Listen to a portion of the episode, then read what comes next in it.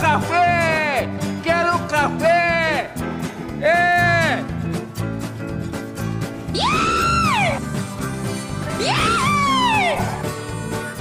Isso aqui é uma porcaria! Que deselegante. Ai, ai!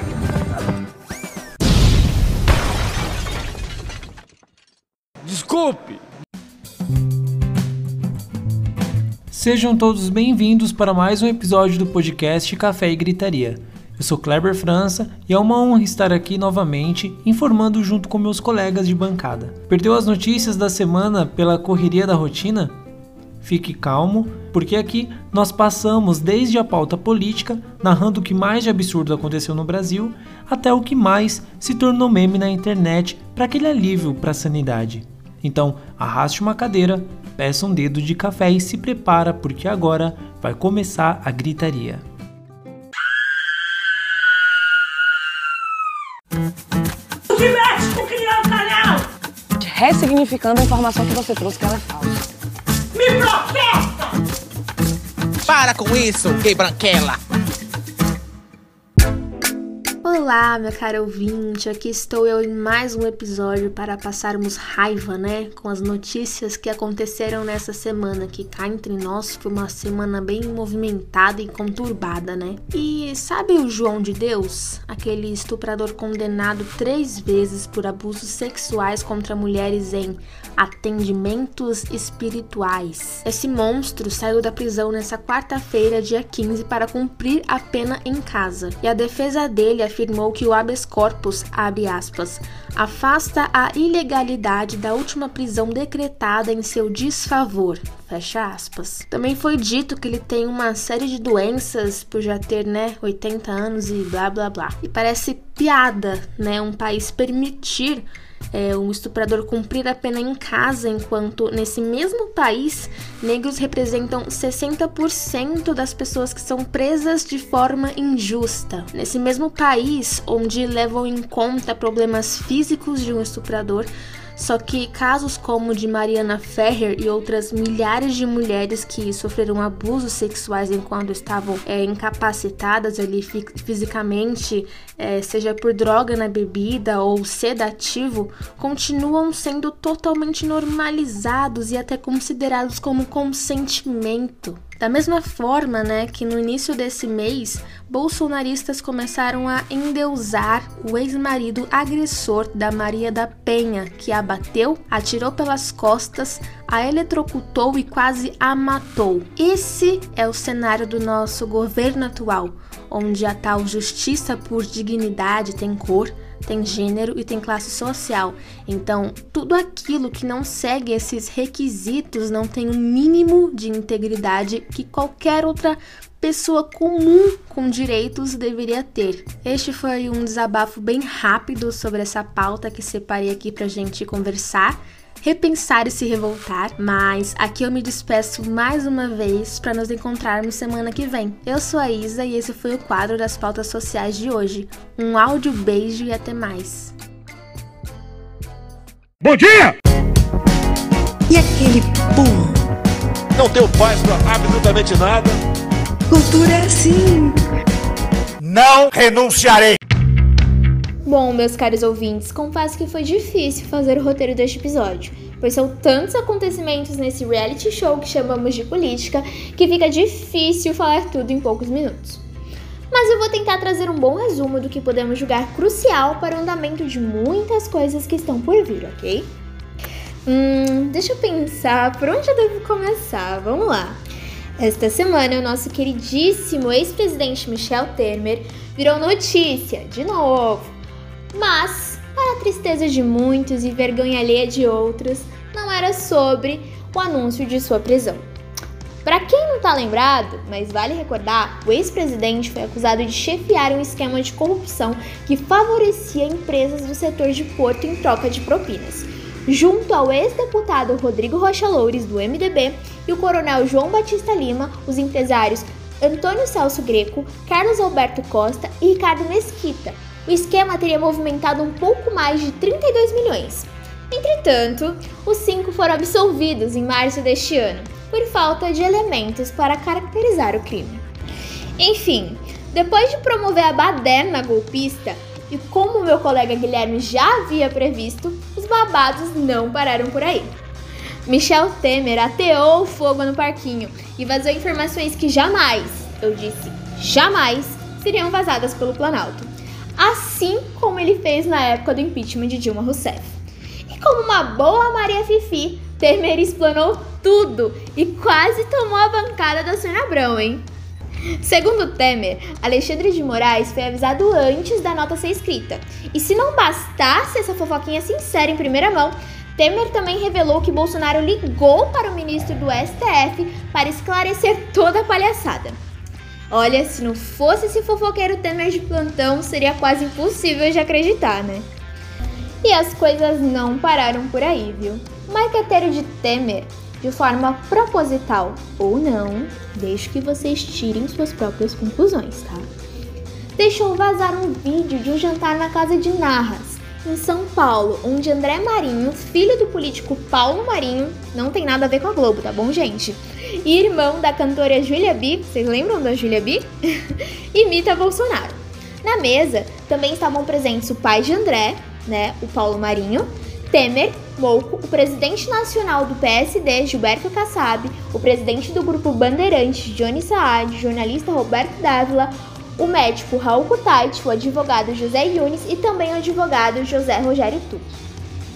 Só para você entender melhor, esses caras, eles estavam rindo da piada que é o governo atual e provando se pra gente Bolsonaro causa medo com seus discursos golpistas e falas racistas, homofóbicas e misóginas, para eles Bolsonaro não passa de um bobo da corte, o qual eles provaram que controlam. Mas vamos lá. Mais uma vez, como uma boa Maria Fifi, Temer deixou escapar mais informações sobre a família Bolsonaro. Segundo a fofoca, Carluxo estava presente na conversa do pai com Temer na reunião daquela notinha lá, sabe? Provando que Bolsonaro queria mesmo era salvar sua família. E a fofoca vai além. Na hora em que Temer entrou em contato com Alexandre de Moraes para que ele e Bolsonaro pudessem conversar, Temer disse ainda que Carluxo saiu da sala. Segundo Temer Abrão, a conversa durou em torno de 15 minutos e que não foi muito fácil convencer Moraes não para atender Bolsonaro pois o Moraes teria dito ao ex-presidente que as provas contra o Carluxo eram muito contundentes e o Supremo iria ter que agir. Entretanto, no vazamento das gravações, Temer não disse nada se conseguiu aliviar a barra dos bolsonaros com o STF. Como havia dito, o vídeo foi gravado pelo marqueteiro de Temer, que passou o vídeo para o pai do André Marinho, que foi quem vazou para o Brasil. Então, não existe em achar que não tem caroço nesse amor não, viu? Bom, mas queria deixar que vocês tinham suas próprias conclusões. Só que eu não consigo me segurar. Enfim, depois disso, nessa terça-feira, o Temer ligou para Bolsonaro para se explicar e disse para o presidente que André também imitou outras pessoas e que não estavam tirando sarro de Bolsonaro. Bom, mas aonde podemos chegar com isso tudo? Talvez seja paranoia da minha cabeça, ou realmente seja uma jovem mística que acende incenso e compra cristais achando que o meu sentido é aguçado, e que não se trata de paranoia. Mas a questão é que Bolsonaro está na mão desses caras e tem muito mais por trás dessas histórias do que podemos imaginar. A tour é cumprida e esperamos que tenha logo um fim. Ah, e tem outros babados rolando também. Enquanto Bolsonaro é satirizado e decepciona seus apoiadores, a CPI da Covid tá rolando. E sabe aquele hospital famoso por ser um dos primeiros a divulgar mortes por Covid-19 em São Paulo? Ele tá se enrolando. Pois, segundo inquéritos, o hospital é responsável por fazer testes em pacientes com aquele famoso kit Covid e ocultar mortes provenientes desses testes. Tudo a mando de você sabe quem. E você sabe quem deu mais o que falar essa semana. Em sua live semanal da semana, ao lado de Queiroga, o ministro da Saúde, com um discurso diferente das semanas anteriores, falou sobre a proibição de vacinas para menores sem comorbidades e voltou a atacar governadores e prefeitos, dizendo que eles estão indo contra a OMS. Olha quem fala, né? Durante a mesma live, a transmissão simplesmente caiu. Para os apoiadores do governo, censura. E para os críticos do governo, simulação de censura. Visto que nada podemos esperar de um governo que se apoia e desinformação e faz piadas sobre fake news. Bom, é isso, galera. Eu espero que vocês não surtem com as notícias da semana. Até a próxima!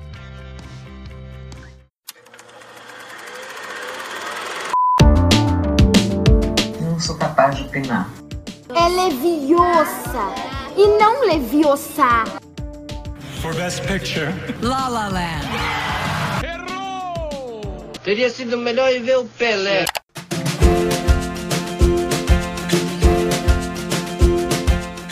E aí, pessoas? Está começando mais um giro com as principais notícias do cinema da semana.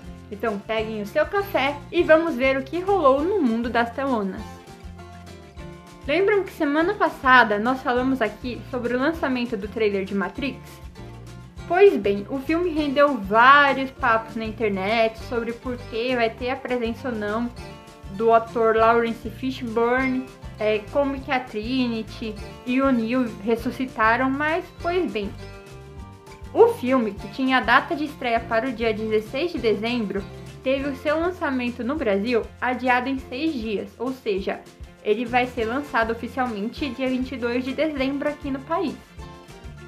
De certo modo, isso agradou uma parcela dos fãs, já que com a mudança da data do lançamento, não vai mais ter conflito com o filme do Homem-Aranha, que está marcado para o dia 17. E os fãs não vão precisar sofrer para escolher qual filme assistir primeiro. Então, ufa! Que alívio, não é? E aí, gente, vocês curtem musicais? Saiu essa semana o novo trailer do remake de Amor Sublime Morto. Como no clássico, o filme falará sobre a história de amor de Tony e Maria, dois jovens de gangues rivais. O longa é estrelado por Ansel Elgort, eu espero muito ter falado o nome dele certo, de A Culpa das Estrelas, e Rachel Zegler, e chega aos cinemas no dia 9 de dezembro deste ano. E aí, temos fãs de Mad Max aqui? Pois bem, eu tenho uma notícia um pouquinho ruim para os fãs do filme. Essa semana, o estúdio responsável pelo spin-off baseado na história da personagem Furiosa anunciou que o filme foi adiado e só chegará aos cinemas em maio de 2024, um ano depois da previsão original. O longa ainda não teve muitos detalhes revelados, porém ele será protagonizado por Anna Taylor-Joy, de O Gambito da Rainha e Jovens Mutantes, que viverá a versão mais jovem da personagem que foi interpretada por Charlize Theron. E também possui alguns nomes como Chris Hemsworth e Yaya Abdul no elenco. Já pensou em trocar de cidade em busca de emprego e acabar se tornando um prisioneiro? Bom, isso infelizmente nós sabemos que é uma realidade em alguns lugares do mundo, né? Mas essa realidade triste é o tema do longa Sete Prisioneiros, que ganhou dois prêmios no Festival de Veneza desse ano. Estrelado por Rodrigo Santoro e Christian Malheiros, o filme aborda o tráfico humano e a luta pela sobrevivência daqueles que são enganados e sujeitos ao trabalho análogo ao escravo. O trailer do longa foi divulgado essa semana pela Netflix e tem previsão de estreia no streaming. Porém, eles ainda não informaram a data em que ele chega no seu catálogo. Mas fica aí a dica para assim que sair vocês assistirem, beleza? Uma novidade e dica também, né, para os fãs do Esquadrão Suicida, é que o filme já está disponível no catálogo da HBO Max. Então, ele ficou oficialmente disponível no último dia 12. Então, se você não viu ou quer rever, corre lá para conferir. E é isso por hoje, viu, galerinha? Chegamos ao fim do nosso quadro. Espero que vocês tenham gostado e que vocês curtam bastante o anúncio desses filmes, tá bom? Meu nome é Fernanda Alves e esse foi o resumo das novidades do cinema desta semana. Pablo também? Também. Mas ele é um homem. E o quê? Bom dia, dona Furacão da CPI. Greg.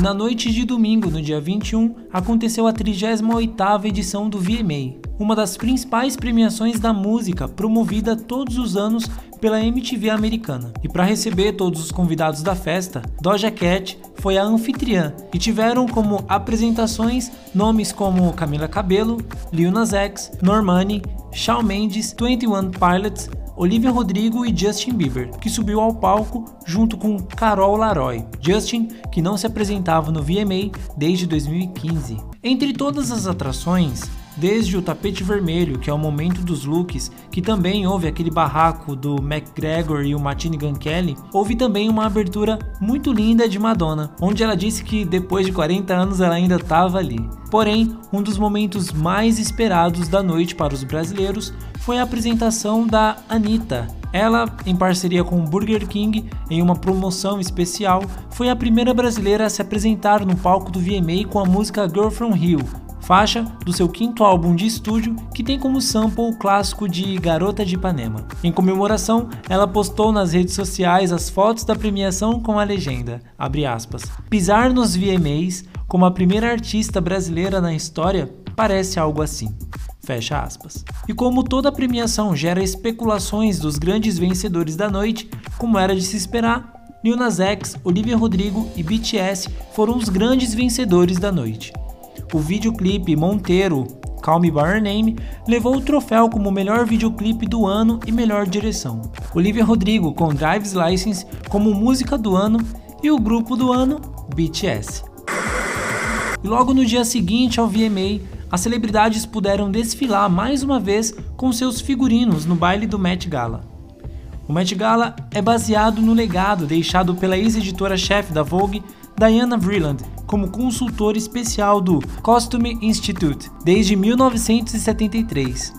O Met Gala se tornou conhecido como um evento de luxo e sucesso de público e é considerado a joia da coroa social da cidade de Nova York. Para simplificar, ele é o Oscar do mundo da moda. E esse ano, segundo a Vogue americana, quem está como editora-chefe é Anna Wintour. Na segunda-feira, dia 13, as celebridades se reuniram no Metropolitan Museum Art e não passaram despercebidos no red carpet. Anitta, Justin Bieber, Jennifer Lopez, Billie Eilish, Lorde, entre muitos outros, trouxeram muito glamour para a noite. Mas, como todo Met Gala tem suas polêmicas, dessa vez os looks mais comentados foram primeiro de Lil Nas X, que usou três da Versace nas escadarias do museu. De início, ele veio usando uma capa no estilo de realeza, o segundo look foi o que muitos disseram que foi inspirado em um anime. A grife, a Versace, nos fala que é uma armadura dourada adornada pela Medusa e um símbolo de proteção.